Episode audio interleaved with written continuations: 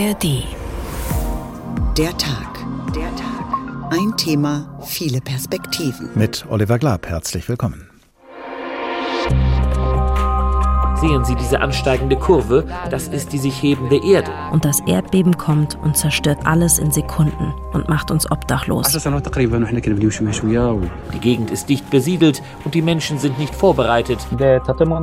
Es würden 200.000 Gebäude direkt zerstört, 100.000 Häuser durch Flammen beschädigt werden. Bei großen äh, Erdbeben können diese Schwingungen so extrem sein, dass man auch von Weitem sieht, wie sich diese Hochhaustürme hin und her bewegen. Also enorm. Grundsätzlich ist ist Hessen ein erdbebengefährdetes Bundesland? Anfangs dachte ich, fährt jetzt ein großer LKW vorbei oder was ist hier los? Das war mir relativ schnell klar, dass es ein Erdbeben sein müsste. Wenn die Erde bebt, dann bebt sie und wir können es nicht verhindern. Wenn die Erde bebt, dann kann alles um uns herum ins Wanken geraten. Dann stürzen Häuser ein und begraben alles unter sich. Menschen werden verschüttet, verletzt, getötet, obdachlos. Und wenn die Erde gebebt hat, dann kann die rettende Hilfe oft nicht so schnell kommen, wie es nötig wäre, denn Trümmer versperren den Weg und die Stromversorgung liegt am Boden. Was ein starkes Erdbeben anrichten kann, das haben gerade erst die Menschen in Marokko erlebt. Wie beklemmend schon ein schwaches Erdbeben sich anfühlt, davon können auch etliche Menschen hier bei uns in Hessen berichten. Und nach dem Beben ist immer auch vor dem Beben, denn in vielen Gegenden der Welt leben die Menschen permanent mit der Gefahr unter ihren Füßen. Wie gut sind Sie, wie gut sind wir gerüstet auf künftige Erdbeben? Wie gut lassen sich Erdbeben vorhersagen? Wie können wir schon vorher das Ausmaß der Katastrophe begrenzen und unser späteres Katastrophenmanagement verbessern? Erschüttert das Leben nach dem Beben, so heißt diesmal der Tag, ein Thema, viele Perspektiven. Sowohl die Sendung als auch der Podcast in der ARD Audiothek. Und wir beginnen diesen Tag in Marokko. Dort hat die Erde am 8. September gebebt. Und welche Folgen das für viele Menschen in Marokko gehabt hat, davon hat sich unsere Korrespondentin Dunja Sadaki in den Tagen danach ein bedrückendes Bild machen können, als sie in den Erdbebengebieten unterwegs war. Wir fahren in die Berge.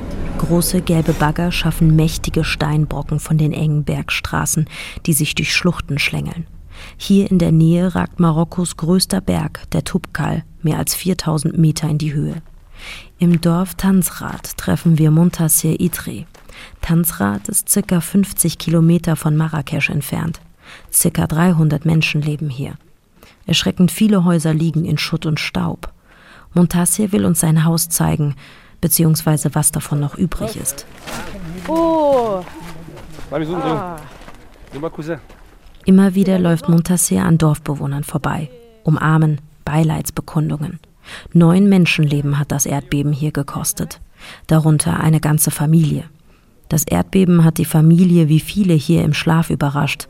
Ihr Haus stürzte über ihnen ein. Am Sonntagmorgen wurden die Eltern und ihre drei Kinder beerdigt.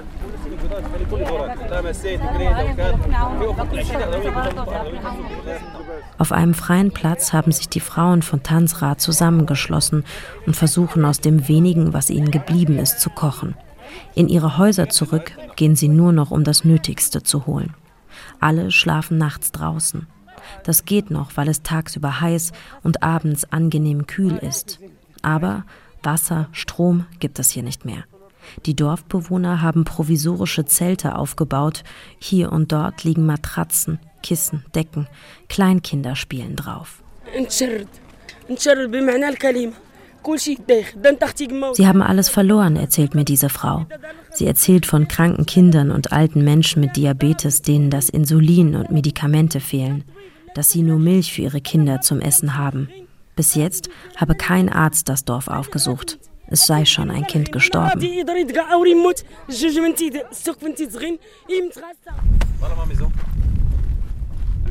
Muntassir steht vor den Trümmern seines Hauses. Steinberge, Schutt, grau über grau. Direkt neben dem kleinen alten Haus seines Vaters, ein Stammflehmbau, hat er gebaut. Drei Stockwerke, der Blick über die grüne Schlucht sollte mal Familie und Freunde erfreuen. Leider stehe ich gerade neben meinem Haus. Ich hatte jahrelang den großen Traum, es zu bauen. Zehn Jahre baue ich schon dran, Stück für Stück mit der Hilfe meiner Familie, um zusammen dann dort zu wohnen. Zehn Jahre und das Erdbeben kommt und zerstört das alles in Sekunden und macht uns obdachlos.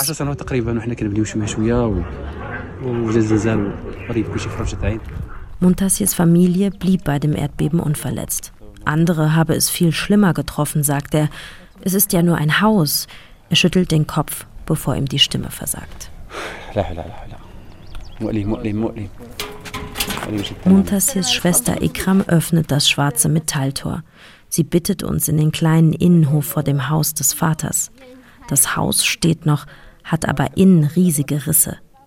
Ob wir vor der Abfahrt noch mit ihnen einen Tee trinken wollen, fragt sie uns. Wir sind perplex, lehnen aber nicht ab. Zwischen den Trümmern bereitet Ikram in einer kleinen Metallkanne Minztee vor. Wir sitzen auf Bastmatten. Um uns herum liegen Häuser und Leben in Trümmern. Diese beklemmende Situation hat unsere Korrespondentin Dunja Sadaki erlebt nach dem Erdbeben in Marokko vom 8. September dieses Jahres. Ins Mikrofon gesprochen hat sie den Text ihres Berichtes übrigens unter einer Decke, damit die Akustik auch fernab von ihrem Studio in der Hauptstadt Rabat radiotauglich ist. Das zeigt, wie sehr auch die Berichterstattung über ein Erdbeben und seine Folgen eine Ausnahmesituation ist und wie sehr sich die Katastrophe selbst darin widerspiegelt. Auch darüber möchte ich jetzt mit Dunja Sadaki sprechen, die inzwischen wieder nach Rabat zurückgekehrt ist. Hallo Dunja. Hallo, grüß dich. Wie war das, als dich die erste Nachricht vom Erdbeben erreicht hat, als du es möglicherweise selbst auch gespürt hast? Und wie ging es dann von diesem Augenblick an für dich und dein Team weiter? Ja, ich musste auf keine Nachricht warten, sondern es war ja abends, 23 und noch was bei uns hier in Rabatt. Und auf einmal hat mein Hund reagiert, ich war genervt und dann kurze Zeit später kam es aber dann schon, meine Fenster haben stark, stark, stark gezittert, der Boden hat gebebt und ich war kurz verwirrt, bis ich dann wirklich erst verstanden habe, ach so, das ist ein Erdbeben. Und dann bin ich zur Tür gerannt und wenig später dann, als es dann vorbei war, weil das waren ja nur ein paar Sekunden, hatte ich dann auch schon die Nachrichten von Freundinnen hier in Rabatt äh, auf dem Handy, die gesagt haben, das war doch ein Erdbeben Erdbeben, oder? Das war doch ein Erdbeben. Und dann kam auch die Warnung über äh, Google und dann ging es eigentlich ganz schnell, checken, wo, wie, was, wie an Informationen kommen und dann im Endeffekt in der Nacht, als man dann wusste, es ist größer, in der Nacht alle alarmieren. Meine Kolleginnen und Kollegen sozusagen, die hier in, in Rabatt zufällig waren oder in der Welt in Frankfurt. Und dann haben wir unsere Sachen gepackt nach der Erstberichterstattung und sind in den Süden gefahren. Hast du denn, seit du Korrespondentin bist oder auch schon davor jemals die Gelegenheit gehabt und genutzt, dich auf einen solchen Einsatz äh, vorzubereiten, auf so einen Einsatz einer Berichterstattung während eines Erdbebens? Wir werden als Auslandskorrespondentin vorher für Krisen geschult, weil ich natürlich für Nord- und Westafrika zuständig bin. Das heißt, es gibt hier viele Krisen, äh, zum Beispiel Terrorgruppen im Sahel und so weiter. Das heißt, man wird geschult zum Beispiel bei der Bundeswehr, man hat andere Sicherheitsschulungen. Ich hatte auch äh, Kurzschulungen über Erdbeben, aber ehrlich gesagt, man kann, bis man in der Situation ist, nicht darauf auch vorbereitet sein, weil man nicht weiß, wie schnell reagiert man überhaupt. Ist man überhaupt so schnell im Kopf, dass man denkt, ach ja, so, und jetzt muss ich das und das machen, was ich gelernt habe. Aber ich glaube, worauf ich am wenigsten vorbereitet war, und ich glaube, das kann man aber auch nicht, ist einfach auf die, auf die Situation direkt im Erdbebengebiet, auf die Gesichter der Menschen, die Geschichten der Menschen. Ähm, das war, glaube ich, für mich das Schrecklichste und da hätte ich mich, wüsste ich nicht, wie ich mich hätte vorbereiten sollen. Wie sieht es denn jetzt drei Wochen nach dem Erdbeben in Marokko aus mit medizinischer Versorgung, mit der Unterbringung von obdachlos gewordenen, mit Strom und Wasser, mit so etwas wie einem Alltagsleben? Ja, schwierig Alltagsleben. Ähm, die Regierung hat ein sehr hochmodernes Feldlazarett aufgebaut in der Nähe des äh, Epizentrums, damit äh, die Menschen auch, die besonders schwierige Fälle zum Beispiel haben, medizinisch versorgt werden können. Überall sieht man eigentlich südwestlich von Marrakesch Zelte, die aufgebaut worden sind. Vorher waren es ja eher provisorische Zelte, jetzt sind viele äh, professionellere Zelte in Anführungszeichen. Aber natürlich gibt es viele Menschen, die trotzdem noch nicht alles haben, was wir brauchen und viele mit mit denen ich gesprochen habe, haben gesagt, sie haben natürlich auch einfach Angst vor den nächsten Wochen und Monaten vor der Kälte. Und man muss sich halt vorstellen, man ist da in einem Zelt, gut, man ist da irgendwie vielleicht sicher, aber vielleicht hat man Angehörige verloren und man lebt da mit Menschen zusammen, die man vielleicht noch nicht mal kennt. Welche Orte, welche Menschen, welche Lebensbereiche sind denn nach wie vor besonders betroffen von den Folgen des Erdbebens? Ja, vor allen Dingen die Dörfer in den schwer zugänglichen äh, Bergregionen im Hohen Atlasgebirge. Da gab es Dörfer, die dem Erdbeben gleichgemacht worden sind. Es gibt aber auch Häuser, wo man trotzdem nicht zurückkehren kann, weil die noch einsturzgefährdet sind. Und da ist die Situation dieser Menschen besonders äh, schwierig. Vor allen Dingen muss man auch immer wieder äh, sehen, das ist zwar nicht weit weg von der Touristenhochburg Marrakesch, aber es gibt unglaublich viele Menschen, die einkommensschwach sind, die arm sind. Da war die Infrastruktur sowieso schon schlecht. Das heißt, sowieso schon eine relativ verletzliche Situation, sage ich mal.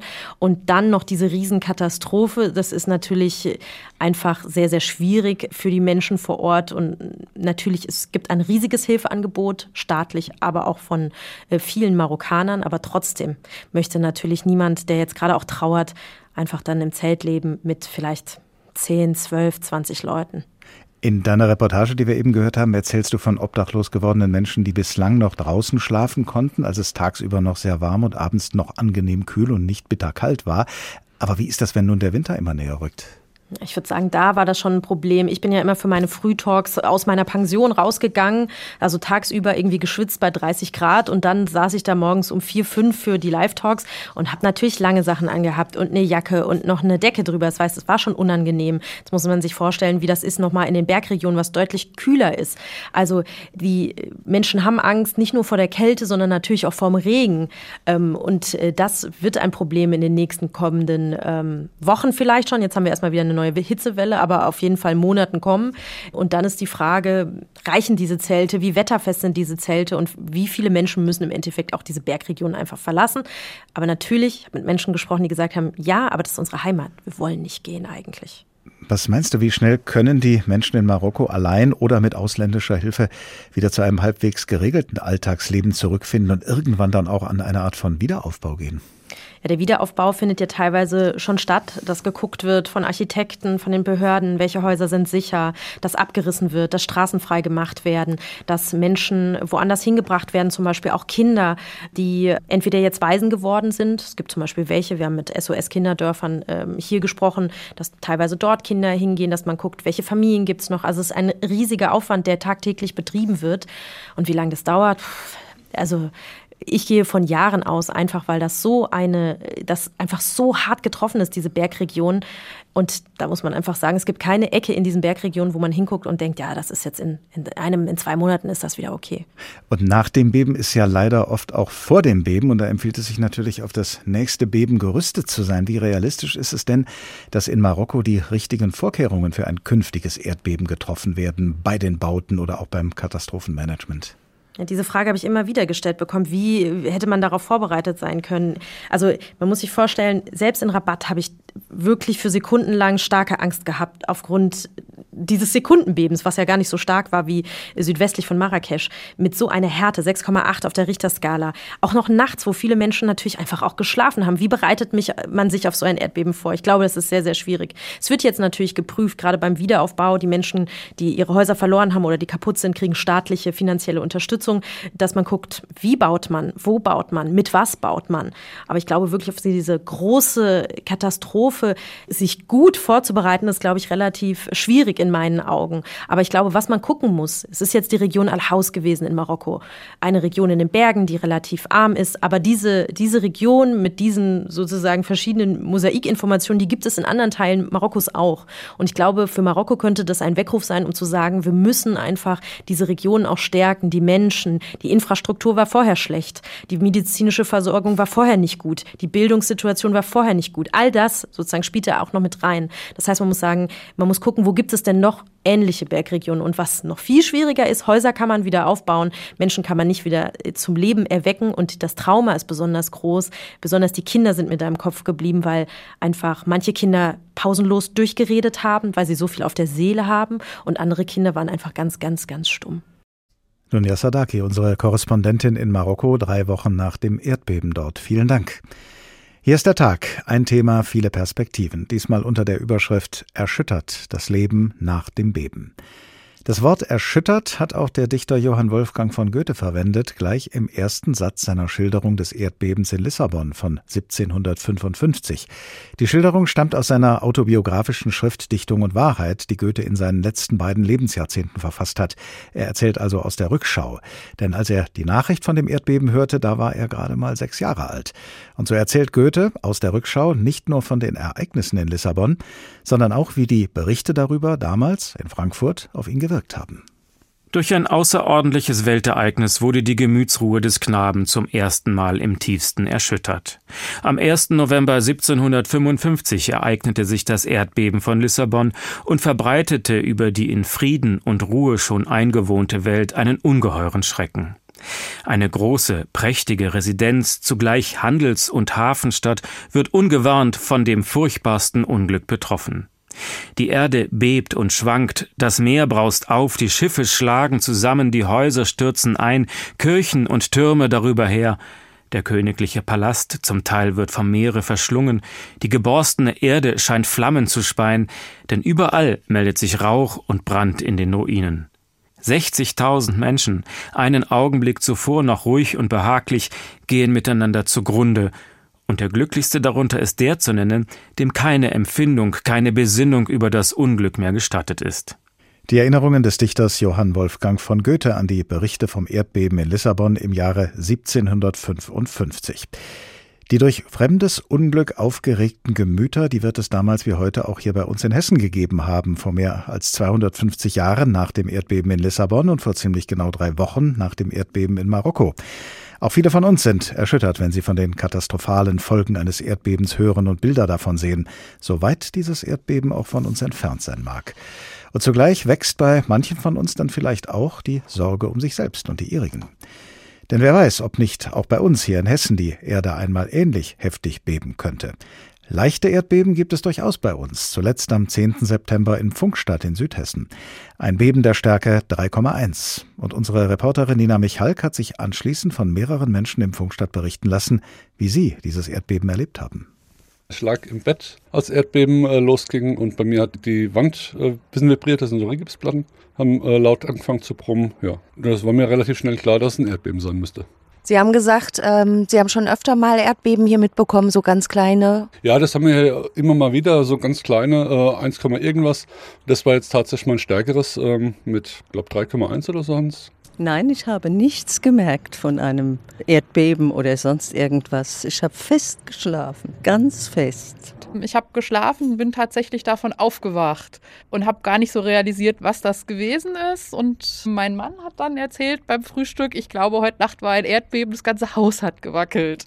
Also anfangs dachte ich, ähm, fährt jetzt ein großer LKW vorbei oder was ist hier los? Und ich habe aber relativ schnell gemerkt, dass es nicht von einem LKW kommen kann, sondern dass es ähm, ja irgendwas anderes sein muss und habe die Erschütterung gemerkt und dachte dann, okay, das muss ein Erdbeben gewesen sein. Es war eigentlich nur ein, zwei Sekunden und dann war der Spaß eigentlich schon wieder vorbei. Also das war's, was ich gemerkt habe.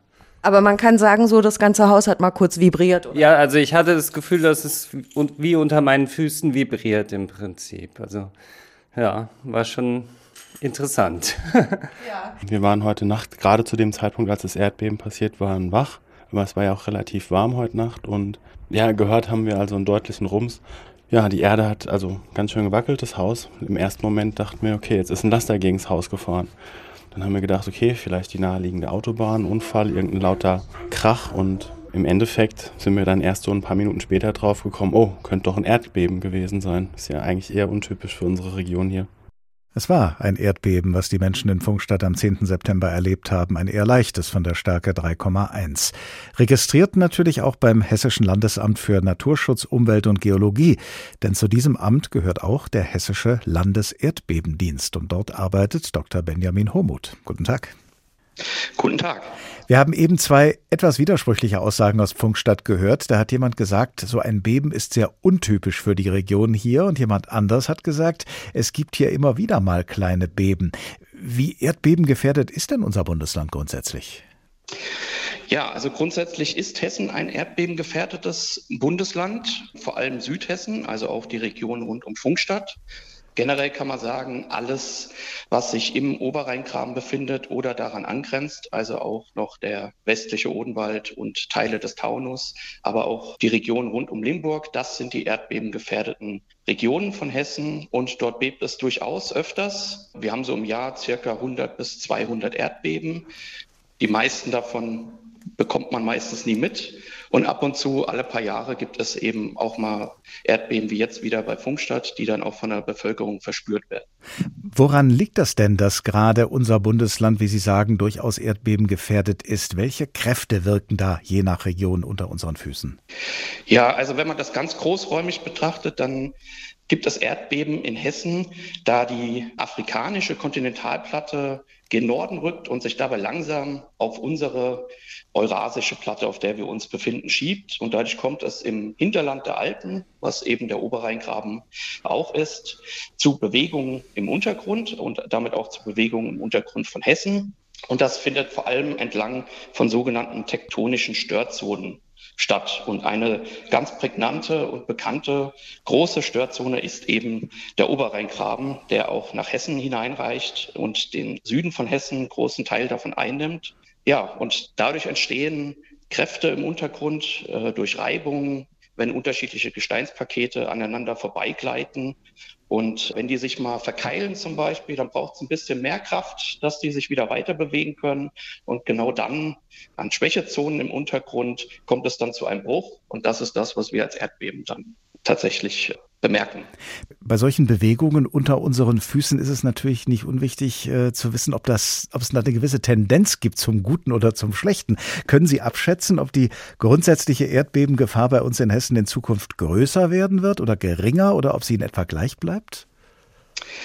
Das ist äh, schwierig zu beantworten, da ja, letztendlich, wir können bisher, haben wir einen historischen Erdbebenkatalog, der circa 1000 Jahre zurückreicht. Das ist geologisch gesehen natürlich ein sehr kurzer Zeitraum. Und daher ist es schwierig einzuschätzen, wie sich das in Zukunft entwickelt. Wir gehen erstmal davon aus, dass das eigentlich relativ konstant ist. Es gibt immer mal ein paar Jahre, wo ein bisschen mehr Aktivität ist und ein paar Jahre, wo mal weniger ist. Und im Mittel sollte es eigentlich relativ konstant bleiben. Welche größeren Erdbeben der vergangenen Jahre und Jahrzehnte hier in Hessen fallen Ihnen denn ein? Also Beben, die dann auch größere Schäden angerichtet haben? Da gibt es nicht sehr viele, zum Glück.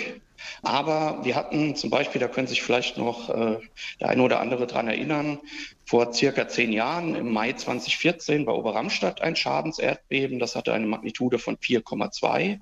Das war also das letzte äh, Schadenserdbeben. Das stärkste, was wir anhand von Messungen tatsächlich auch registrieren konnten, war mal an der rheinland-pfälzischen hessischen Grenze zwischen Worms und Lorsch.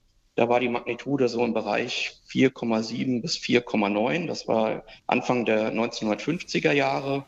Und ansonsten gab es noch ein Ereignis mal bei Itstein 1997, das auch die Magnitude 4 hatte. Und das sind so die zumindest messtechnisch belegten stärksten Ereignisse. Aus Chroniken und alten Zeitungsberichten wissen wir aber, dass es durchaus auch zum Beispiel rund um Groß-Gerau zwischen 1869 und 1871 sehr viele Erdbeben gab, die auch so bis zu Magnitude 5 geschätzt gereicht haben. Und Magnitude 4 oder 5 bedeutet dann, dass auch Gebäude einstürzen und dergleichen? Nein, also wirklich katastrophale Auswirkungen für Gebäude haben diese Ereignisse nicht. In der Regel kann es mal sein, dass man Risse im Mauerwerk danach hat oder dass auch mal ein Schornstein herabfällt oder Ziegel vom Dach fallen. Putzrisse gibt es sehr oft oder in den Dachgiebeln, dass da äh, Risse entstehen können. Aber strukturelle Schäden sollten äh, durch solche Ereignisse, wenn richtig gebaut ist, eigentlich nicht passieren. Wie genau sieht denn eigentlich Ihre Arbeit beim Landeserdbebendienst aus? Ist das im Wesentlichen das, was Sie bisher geschildert haben, das Beobachten, das Registrieren, das Messen oder kommt auch noch was anderes dazu? Ja, es ist natürlich das Messen. Also wir betreiben äh, über ganz Hessen verteilt ein Messnetzwerk aus 24 Messstationen aktuell, damit wir eben jedes Erdbeben, das in Hessen stattfindet, auch gut lokalisieren können, also verorten können. Das muss natürlich ausgewertet werden. Dann ist unsere Aufgabe natürlich die Information der Öffentlichkeit über diese Ereignisse und auch bei stärkeren Ereignissen dann äh, ans Lagezentrum des Landes Hessens, sodass dann Polizei, Feuerwehr und der Katastrophenschutz informiert sind, dass da ein Erdbeben stattgefunden hat. Und neben diesen Informationsarbeiten geht es natürlich auch darum, das, was die Bevölkerung verspürt hat, auszuwerten und die potenziellen Schäden, die aufgetreten sind, mit zu erfassen und abzuschätzen, wo die am stärksten betroffenen Regionen sind. Sie haben gesagt, bisher sind uns stärkere Erdbebenereignisse erspart geblieben weitgehend, aber man muss ja immer für den schlimmsten Fall vorausdenken und auch vorsorgen. Soweit Sie das überblicken können, Herr Humot, wie gut sind, wie gut sind wir denn vorbereitet für den Fall, dass die Erde mal heftiger bebt? Wird bei uns Erdbeben sicher gebaut? Ist unsere Infrastruktur so gut aufgestellt, dass sie ein Erdbeben aushalten und seine Folgen auch in den Griff bekommen kann? Grob gesagt würde ich sagen, ja, sind wir. Ähm, man muss sehen, eine Erdbebenbaunorm in Deutschland gibt es seit den 1970er Jahren. Das heißt, seitdem muss in den erdbebengefährdeten Regionen von Deutschland, und da zählt eben auch Südhessen dazu, erdbebensicher gebaut werden. Das ist vor allem wichtig natürlich für Einrichtungen wie Krankenhäuser, Schulen oder als wir es noch hatten, das Atomkraftwerk in Biblis.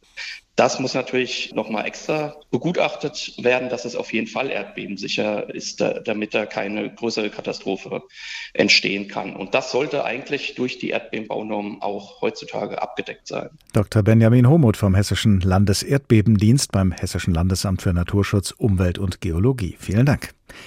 Hier ist der Tag, ein Thema, viele Perspektiven. Begonnen haben wir ihn drei Wochen nachdem in Marokko und knapp acht Monate nachdem in der Türkei und Syrien die Erde gebebt hat. Und genannt haben wir diese Folge Erschüttert, das Leben nach dem Beben. Einen Tag vor diesem Tag ist die Region um die süditalienische Stadt Neapel von einem Erdbeben der Stärke 4,2 erschüttert worden. Es gab zwar weder Verletzte noch größere Schäden, soweit man weiß, aber viele Menschen in und um Neapel sind verängstigt auf die Straße gelaufen. Das Zentrum des Bebens lag nach Angaben des Zivilschutzes in den sogenannten Phlegräischen Feldern, einer riesigen aktiven Vulkanregion westlich des Vesuvs. Südöstlich des Vesuvs lag in der Antike die Stadt Pompeji, die im Jahre 79 nach Christus bei einem Vulkanausbruch des Vesuvs zerstört wurde. Ein Vulkanausbruch, der sich durch Erdbeben angekündigt hatte. Davon erzählt auch der englische Schriftsteller Edward Bulwer Lytton in seinem Roman Die letzten Tage von Pompeji. In diesem Augenblick zitterte der Boden unter den streitenden Menschen in krampfhaften Stößen. Der gefürchtete Dämon des Erdbebens erhob seine Pranken. Wie ein Titan, der unter Bergen liegt, erwachte er aus jahrelangem Schlaf, reckte sich auf in seinem Felsenbett, die Höhlen krachten, als er nun seine Riesenglieder streckte.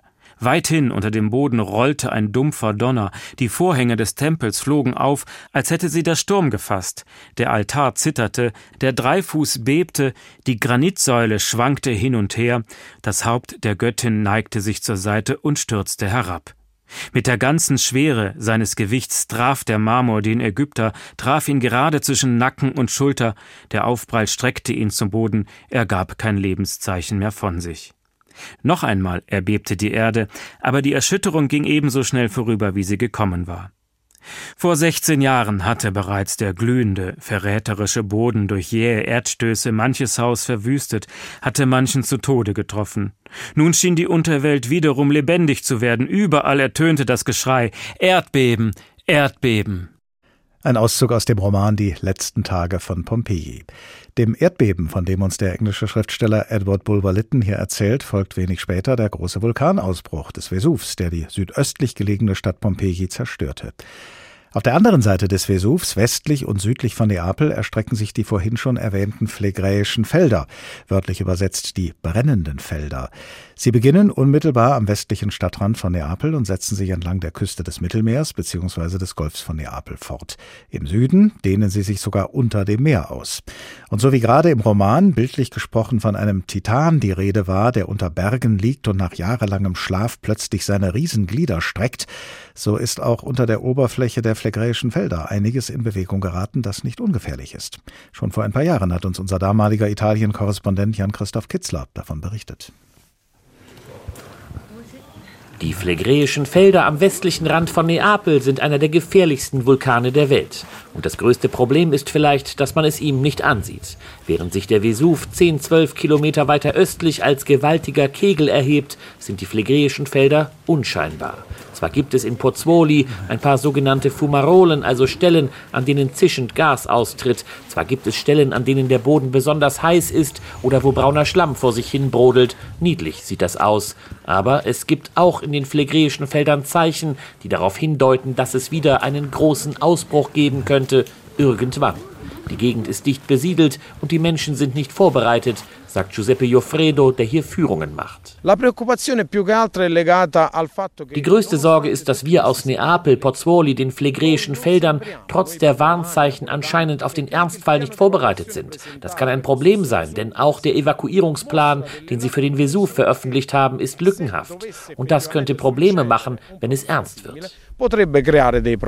Das Gebiet der phlegräischen Felder hat einen Durchmesser von rund zwölf Kilometern. Vulkanologen sagen, darunter schlummert die Caldera, einer von 20 sogenannten Supervulkanen weltweit. Zwei Drittel dieses Supervulkans sind unter Wasser, unter dem Golf von Neapel. Man weiß, dass es hier schon fürchterliche Ausbrüche gab. Vor 39.000 Jahren den schlimmsten, den Europa jemals erlebt hat, und dann nochmal vor rund 14.000 Jahren. Beim bislang letzten Ausbruch im Herbst 1583 ist quasi über Nacht der Monte Nuovo, der neue Berg, entstanden, immerhin 133 Meter hoch. Die Menschen leben hier mit dem Vulkan und mit den Zeichen, die er gibt. In der Vulkanwarte in Neapel werden die phlegräischen Felder rund um die Uhr überwacht. Francesca Bianco. Bei den phlegräischen Feldern sind wir besonders wachsam. Es gibt nämlich einige Parameter, die wir überwachen, die Anomalien zeigen. Sehen Sie diese ansteigende Kurve? Das ist die sich hebende Erde. Seit 2005, 2006 beobachten wir, dass sich die Erde langsam anhebt. Um bis jetzt etwa 45 Zentimeter in zehn Jahren. Das ist hier nicht viel. In den 80er Jahren war die Erde innerhalb von zwei Jahren schon mal um zwei Meter angestiegen. Damals mussten 50.000 Menschen evakuiert werden.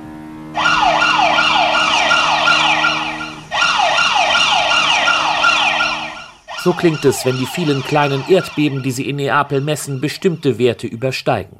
Dann wird noch einmal genau hingesehen. Gerade weil die phlegräischen Felder so gut überwacht werden, glauben sie hier in Neapel einen Ausbruch mit so viel Vorlauf vorhersagen zu können, um die Menschen in Sicherheit zu bringen. Und ein Ausbruch könnte heftig werden, mit Folgen in weiten Teilen Europas. Doch auch Giuseppe Joffredo, der mit dem Vulkan lebt, gibt erst einmal Entwarnung. Die Erde hebt sich und von vier Warnstufen sind die phlegräischen Felder jetzt bei Stufe 2. Das ist nicht wenig, wenn man bedenkt, dass es bei Stufe 3 schon erste Evakuierungen geben könnte. Aber trotzdem, wenn man sich die letzten Daten anschaut, dann besteht keine unmittelbare Gefahr.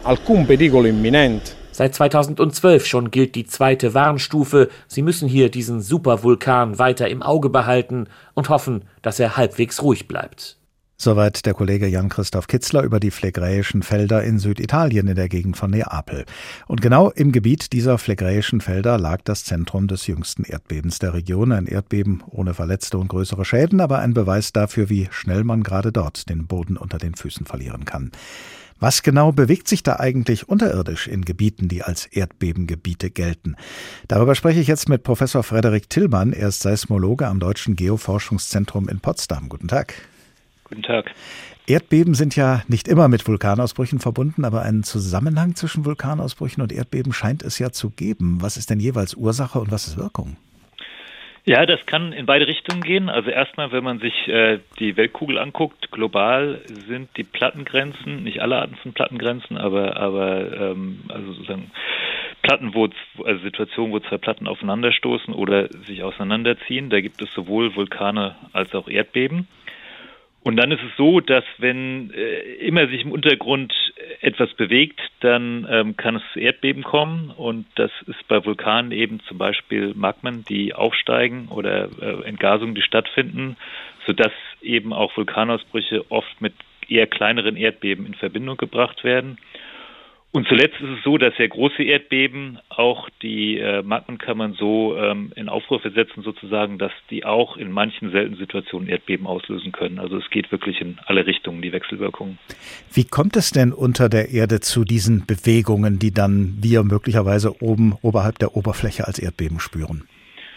Ja, also die größten Erdbeben werden durch die tektonischen Plattenbewegungen ausgelöst. Also das ist ja bekannt, dass die Erde in eine Zahl von Platten sich aufteilen lässt und die sich gegeneinander verschieben, ähm, angetrieben letztendlich durch, durch Ströme im Untergrund. Also Ströme darf man sich nicht wirklich sehr bildlich vorstellen. Das ist an sich festes Material, aber über hunderttausend und Millionen von Jahren verhält es sich wie eine Flüssigkeit, so ähnlich wie ähm, Gletscher, die ja auch fest sind, aber sich trotzdem, trotzdem fließen über lange Zeiträume hinweg. Und diese führen dann eben zum Aufbau von Spannungen, wie das ja auch vorhin schon der Kollege Homuth vom Hessischen Erdbebendienst erklärt hat, äh, führen zum Aufbau von Spannungen. Also wenn sich eben an Verwerfungen dann die beiden Seiten verkeilen und dann immer mehr beide Seiten gegeneinander bewegen, ähm, dann ist das wie eine Feder, die sich spannt und ähm, irgendwann äh, reißt es dann auf oder beziehungsweise die Bruchfläche äh, ist die Reibung nicht mehr ausreichend und es bewegt sich plötzlich. Kann man einem Gebiet eigentlich äh, an der Oberfläche unter Umständen ansehen, dass da die Faktoren gegeben sind, dass es da zu Erdbeben kommen kann? Oder muss man in jedem Fall gucken, äh, wie sieht es darunter aus? Also es gibt natürlich so, dass man diese Verwerfung oft an der Oberfläche sehen kann. Das machen dann unsere äh, Kollegen der, in der Geomorphologie oder Paläoseismologie. Ähm, aber es ist so, dass auch nicht alle Verwerfungen bis an die Oberfläche gehen. Ja, also das kann man zum Beispiel daran sehen, dass, dass äh, Flussverläufe plötzlich einen Knick machen. Ja, das ist sehr häufig durch eine Verwerfung ausgelöst, an der dann noch Erdbeben stattfinden oder es zu, zu Stufungen kommt. Ähm, aber es gibt auch viele Verwerfungen, die nicht bis an die Oberfläche kommen und da ist dann wirklich die, sind seismische Messungen die einzige Möglichkeit, ähm, diese zu kartieren. Man hat ja wahrscheinlich in der Fachwelt inzwischen einen hinreichenden Überblick über die Erdbebengebiete dieser Welt. Gibt es da sowas wie eine Rangliste nach Gefährlichkeit? Ja, also es gibt, äh, was wir immer machen als also als seismologische Community, ist äh, seismische Gefährdungskarten erstellen ähm, und da gibt es natürlich äh, Gegenden, äh, wo die Erdbebengefährdung besonders hoch ist. Das ist dann an den Plattenrändern der Fall und da insbesondere ähm, also der pazifische Feuerring ist ja bekannt, also quasi alle Küsten, die um den Pazifik rumliegen, sind solche Zonen, wo zwei Platten aufeinanderstoßen, eine Platte unter die andere tauchen. Und so, dass man da sowohl starken Vulkanismus hat, als auch die weltweit größten Erdbeben, die allerdings dann oft äh, unterseeisch erstmal sind, ähm, also nicht ganz nah dran in Bevölkerungszentren, eher durch ihre Tsunamis bedrohlich sind. Ähm, und dann ähm, an den vielen, was wir Blattverwerfungen nennen, also wo sich zwei Schollen seitlich gegeneinander verschieben. Also jetzt in Europa ist das, oder in, in Europa nah ist das der Fall in, in der Türkei, an der nordanatolischen Verwerfung oder eben an der ostanatolischen Verwerfung, wo es dieses verheerende Beben äh, in, diesem Jahr gab. Mhm.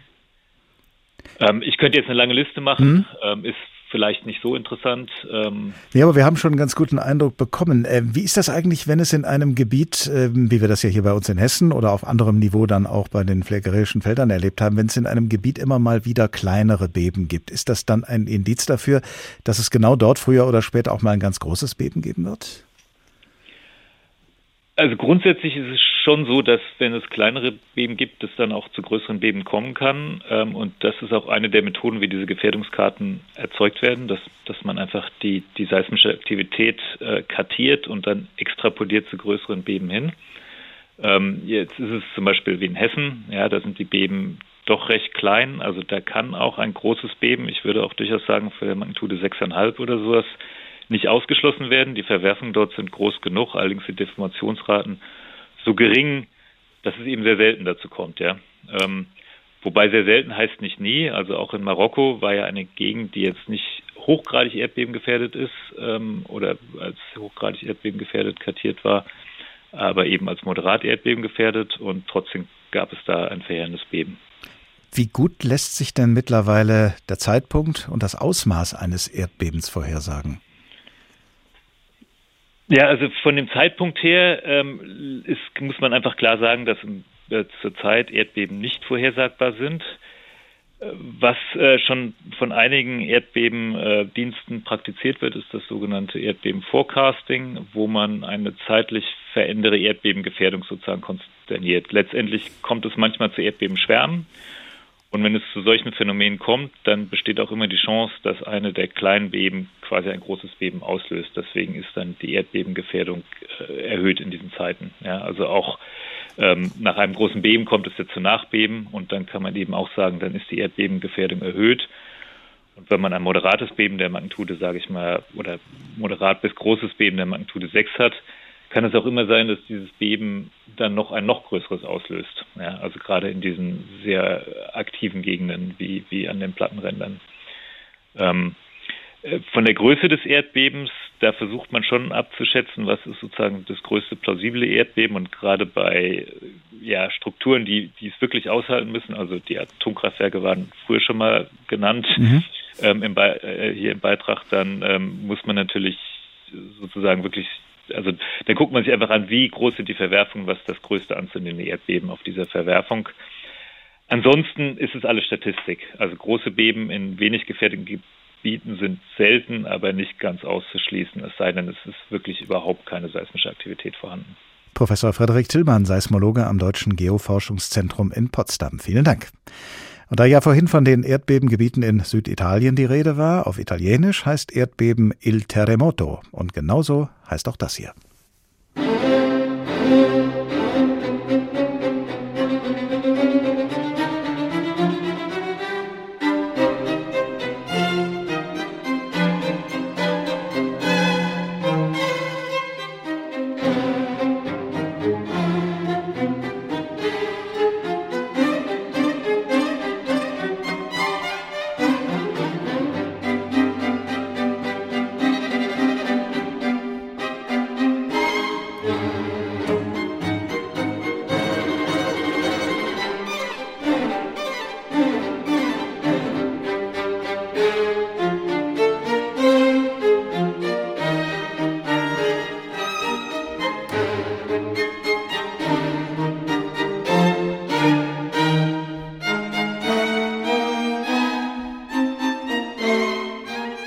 Il Terremoto, das Erdbeben, komponiert im 18. Jahrhundert von Joseph Haydn.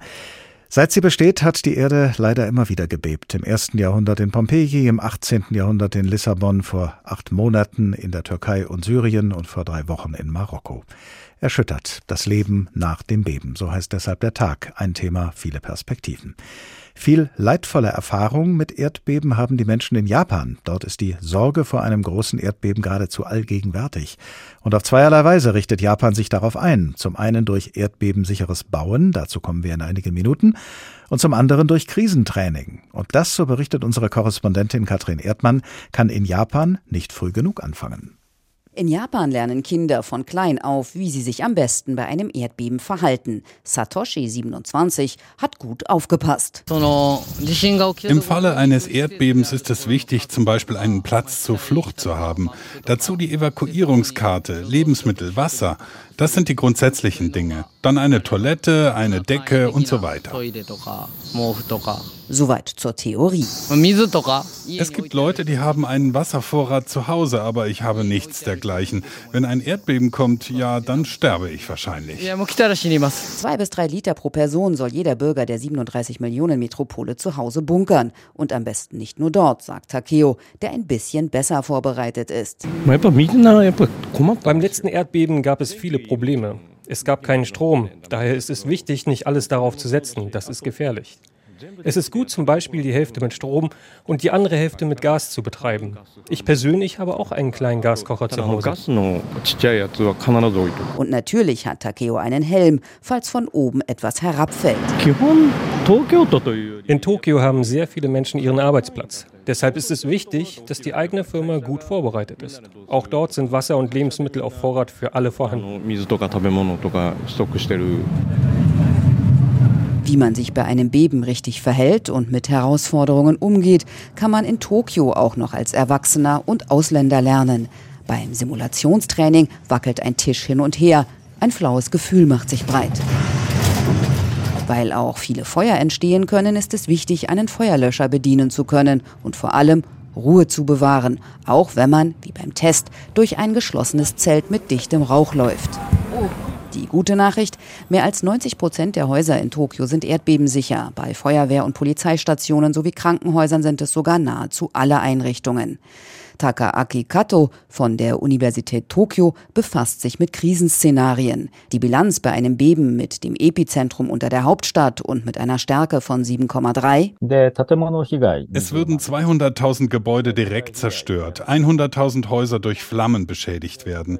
Aber im Vergleich zu den Statistiken von vor zehn Jahren wäre der Schaden um 30 bis 40 Prozent geringer. Rund 6.000 Menschen könnten ihr Leben verlieren. Die Stadt hat in den vergangenen Jahren einiges unternommen, um Feuer einzudämmen. Straßen und Flüsse wurden erweitert, sodass sie als Barrieren fungieren. Hochhäuser feuerfest gemacht. Selbst im schlechtesten Fall, wenn das Feuer eine Barriere zerstört und beginnt sich auszubreiten, gibt es immer noch die Evakuierungszentren, die das Leben der Bürger schützen können. Vorausgesetzt, die wissen dann, wo sich das nächste Zentrum befindet. Wie groß oder klein der Schaden bei einem großen Beben ist, hängt stark vom Zeitpunkt des Unglücks ab, nachts, tagsüber, im Winter oder Sommer. Professor Kato hat versucht, das Evakuierungsverhalten vorherzusagen und hat Simulationen in einer Bahnstation durchgeführt. Wir haben durchgespielt, wie wir Menschen, die unter Druck stehen, am besten im Notfall führen können. Weil wahrscheinlich erstmal großflächig der Strom ausfallen würde, soll es Notstromaggregate geben, Drohnen sollen Strom übertragen und mobile Batteriewagen durch die Stadt fahren. In diesem Jahr hat Tokio noch einmal einen sogenannten Katastrophenschutzplan veröffentlicht. Wer das Video anschaut, soll sich in Sicherheit wiegen. Zum Beispiel durch eine mehrsprachige App und eine permanente Kameraüberwachung. Tokio will vorbereitet sein auf Erdbeben, Taifune und sogar auf die Asche des Fuji, falls der ausbricht und eine Aschewolke über die Stadt legt. Wie die Menschen in Japan sich auf Vulkanausbrüche und Erdbeben einrichten und vorbereiten. Unsere Korrespondentin Katrin Erdmann hat es uns gerade berichtet. In Japan lebt und arbeitet auch der Architekt Florian Busch und er stellt sich dort der Herausforderung, erdbebensichere Häuser zu bauen und zu konstruieren. Guten Tag, Herr Busch. Guten Tag. Man kann ja nicht alle Gebäude abreißen, um sie dann möglichst erdbebensicher neu zu bauen. Wie kann man denn bestehende Gebäude erdbebensicher nachrüsten? Sie müssen sich vorstellen, 1983 wurden in Japan die Gesetze in Sachen Erdbebensicherheit strenger gemacht, neu reguliert. Äh, deswegen sieht man äh, das erdbebensicheres Nachrichten für Gebäude, die über 40 Jahre, ist ja genau über 40 Jahren alt sind jetzt. Das ist ein, es passiert überall. Das ist ein ganz normaler Prozess. Und äh, je nach Bauweise wird das vorhandene Tragwerk verstärkt, oft diagonal ausgesteift oder ummantelt oder mit äh, stoßdämpfenden Bauteilen versehen. Fundamente werden verbessert und so weiter. Das betrifft das Fundament und das Tragwerk, also das, der untere und der mittlere Teil des Gebäudes äh, wird auf diese Weise ja. nachgerüstet. Bei den Dächern vermute ich mal, ist ja gerade keine Verstärkung angesagt. Die sollten ja wahrscheinlich im Idealfall leichter sein hinterher, oder? Nein, also im Grund, grundsätzlich haben Sie da recht, aber das lässt sich so pauschal auch wieder nicht sagen. Denn bisweilen kann es sogar sein, dass bewusst ein Gewicht auf dem Dach platziert wird, um Schwingungen auszugleichen und somit im Endeffekt mit weniger Material auszukommen. Ist eine erdbebensichere Nachrüstung eigentlich umso schwieriger, je größer oder höher ein Gebäude ist? Natürlich ist es aufwendiger, ein großes Gebäude nachzurüsten. Das ist klar. Aber ich würde nicht sagen, dass es exponentiell schwieriger sein muss, je größer das Gebäude ist. Dieser Schwierigkeitsgrad wird eher von der Komplexität des, des Gebäudetyps bestimmt. Was macht ein Gebäude äh, in diesem Sinne komplex und äh, welches Umfeld ist jetzt günstiger oder weniger günstig? Also komplex kommt wirklich, wie ist es, ist es über Ecken gebaut, hat es äh, besondere ähm, Geschosse, die, die, die doppelt so hoch sind oder ist es äh, eine sehr komplexe Geometrie, meine ich da konkret. Und kann es natürlich sein, dass was in Tokio überall ist, dass es Baugrundstücke sind, die kaum zugänglich sind. Das heißt, ich muss da unglaublich äh, raffiniert und im Endeffekt teuer erstmal hinkommen und, und solche Maßnahmen treffen. Nun sollen ja erdbebensichere Gebäude im Idealfall nicht nur einem Erdbeben standhalten, sondern sie sollen Erdstöße auch abpuffern können. Wie ist das denn möglich? Bei größeren Gebäuden werden entweder stoßdämpfende Bauteile, wie ich schon erwähnt hatte, eingebaut äh, oder in das Tragwerk integriert oder das ganze Gebäude wird vom, vom Boden isoliert. Wie hat man sich das vorzustellen? Da gehen Sie unter das Gebäude, untertunneln das und machen da was genau? Genau, also wenn wir jetzt von Neubauten sprechen, muss man jetzt nicht untertunneln. Also bevor man anfängt, äh, mhm. äh, kommt halt eine Fundamentplatte, die wie auf einem Kugellager ist. Wenn Sie dann solche Maßnahmen der Verstärkung, der Abpufferung gemacht haben an einem Gebäude und dann kommt ein Erdbeben, wie in Anführungsstrichen verhalten sich dann solche Gebäude, die auf diese Art gesichert sind? Im konventionellen Fall rüttelt das Gebäude, also wo wir jetzt nicht von diesen Stoßdämpfern oder, oder dieser Isolierung sprechen. Da rüttelt es äh, und, und wenn man in so einem Gebäude ist, was natürlich bei mir auch oft der Fall ist, hört man zuerst, wie alles anfängt zu, zu rappeln. Also die, die, Bauteile, die nicht mit dem Tragwurf verbunden sind, also zum Beispiel Türen oder Fenster, fangen an zu rappeln und dann rüttelt das ganze Gebäude. Und der Rest ist dann hoffentlich so konstruiert, dass er allen seismischen Kräften standhält. Und bei der Fundamentisolierung, mir fällt jetzt da leider kein, kein besseres Bild ein, aber ähnlich wie auf einem Ozeandampfer bei großem Wellengang. Da ist also in dem, in dem Gebäude drin und es bewegt sich hin und her. Und je nachdem auch, wie, wie, wie weit das Erdbeben weg ist, wie groß die, die Wellen sind, die Schwingungen sind, desto langsamer es. Und bei großen äh, Erdbeben können diese Schwingungen so extrem sein, dass man auch von Weitem sieht, wie sich diese Hochhaustürme hin und her bewegen. Also enorm. Das ist ja äh, kaum vorstellbar für uns. Also bei Pflanzen und bei Bäumen kann man sich das vorstellen, aber bei so massiv genau. gebauten Gebäuden, äh, dass die schwanken können, ohne einzustürzen. Welche Naturgesetze wirken denn da? Das ist genau diese Bauweise, die ich gerade beschrieben habe. Also entweder sind es Stoßdämpfer in der ganzen Tragwerksstruktur von oben bis unten oder eben bei den größten Hochhäusern äh, eigentlich jetzt der Normalfall ist, ist es diese diese Fundamentisolierung, also diese, diese auf Englisch sagt man Base Isolation. Es lässt dann diese Schwingungen zu und wenn sich dann ein Gebäude, wenn ein Gebäude sich äh, nicht schwingen würde, das hätte dann verheerende äh, Folgen, denn wenn die Bauteile dann nicht so konzipiert sind, so dimensioniert sind, dass sie dem standhalten können, dann dann äh, brechen die in dem Fall. Jedes Erdbeben ist ja auch eine Art Test, ob Sie als Architekt erfolgreich waren mit dem Erdbeben sichern, konstruieren und bauen. Haben Sie denn schon ab und an mal Gelegenheit gehabt, nach einem Erdbeben dazu zu lernen und es beim nächsten Mal besser, noch besser zu machen? In den 20 Jahren, also knapp 20 Jahren, seitdem ich in Japan bin, war natürlich die verheerende Katastrophe im März 2011 prägend, wobei da jetzt nicht das Erdbeben unmittelbar, sondern der dadurch verursachte Tsunami, äh, an den Sie sich bestimmt erinnern können, diese unfassbare Zerstörung nach sich zog. Es gab damals, soweit ich mich erinnere, kein einziges nach unter aktuell geltenden Erdbebenvorschriften, also seit 1983 diesen strengen Vorschriften geltenden Gebäude, das dann, das darauf eingestürzt ist.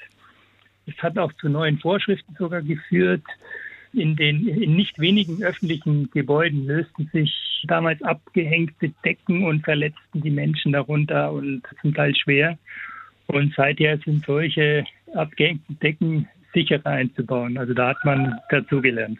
Das wäre dann allein auf der juristischen Ebene. Das heißt, Sie als Architekten, als Fachleute haben das nötige Instrumentarium, um Gebäude so erdbebensicher wie möglich zu bauen, auch jetzt schon. Es kommt aber eben nur darauf an, dass die Bauvorschriften dann entsprechend gestaltet werden.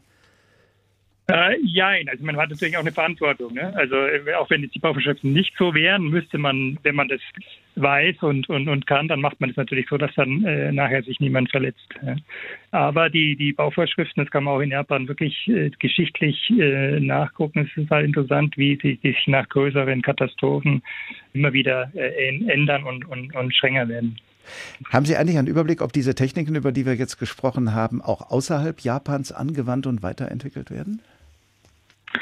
Ja, natürlich. Also es gibt da ähm, gerade in der Nähe Japans, also in Taiwan zum Beispiel, ja verheerende, äh, also erdbebengefährdete gefährdete Gebiete, wo ich auch tätig war und, und wo das genauso, äh, genauso einberechnet werden muss. Und dann war das natürlich für mich äh, damals, vor nicht vor ein paar Monaten, wo das war in der Türkei, das war natürlich dann umso schlimmer zu sehen, was man da mit äh, sogar wenig aufwendigen Mitteln, aber mit etwas mehr Vorsorge äh, verhindern hätte können. Sagt der Architekt Florian Busch. Er baut in Japan erdbebensichere Häuser. Vielen Dank. Was Erdbeben anrichten auf der Erde, was unter der Erde geschieht, bevor es zu einem Erdbeben kommt und mit welchen Vorkehrungen wir der Gefahr und den Folgen eines Erdbebens begegnen können, davon handelte diesmal der Tag, ein Thema viele Perspektiven, unter der Überschrift Erschüttert, das Leben nach dem Beben und als Podcast zu finden in der ARD Audiothek in der Rubrik Politik und Hintergrund. In der ARD Audiothek finden Sie übrigens auch sehr eindrückliche Reportagen unserer Korrespondentinnen und Korrespondenten aus den Erdbebengebieten in der Türkei, Syrien und Marokko. Wenn Sie wissen wollen, womit sich der Tag als nächstes beschäftigt, abonnieren Sie unseren Newsletter über hr2.de oder hrinforadio.de und auf diesen Newsletter hin können Sie uns auch gerne Ihre Anmerkungen und Anregungen zukommen lassen. Das Tagteam bestand in dieser Woche aus Anne Bayer, Uwe Bernd, Stefan Bücheler und mir, Oliver Glapp. Wir alle wünschen Ihnen eine gute Zeit. Bis zum nächsten Tag. Der Tag. Der Tag. Ein Thema, viele Perspektiven.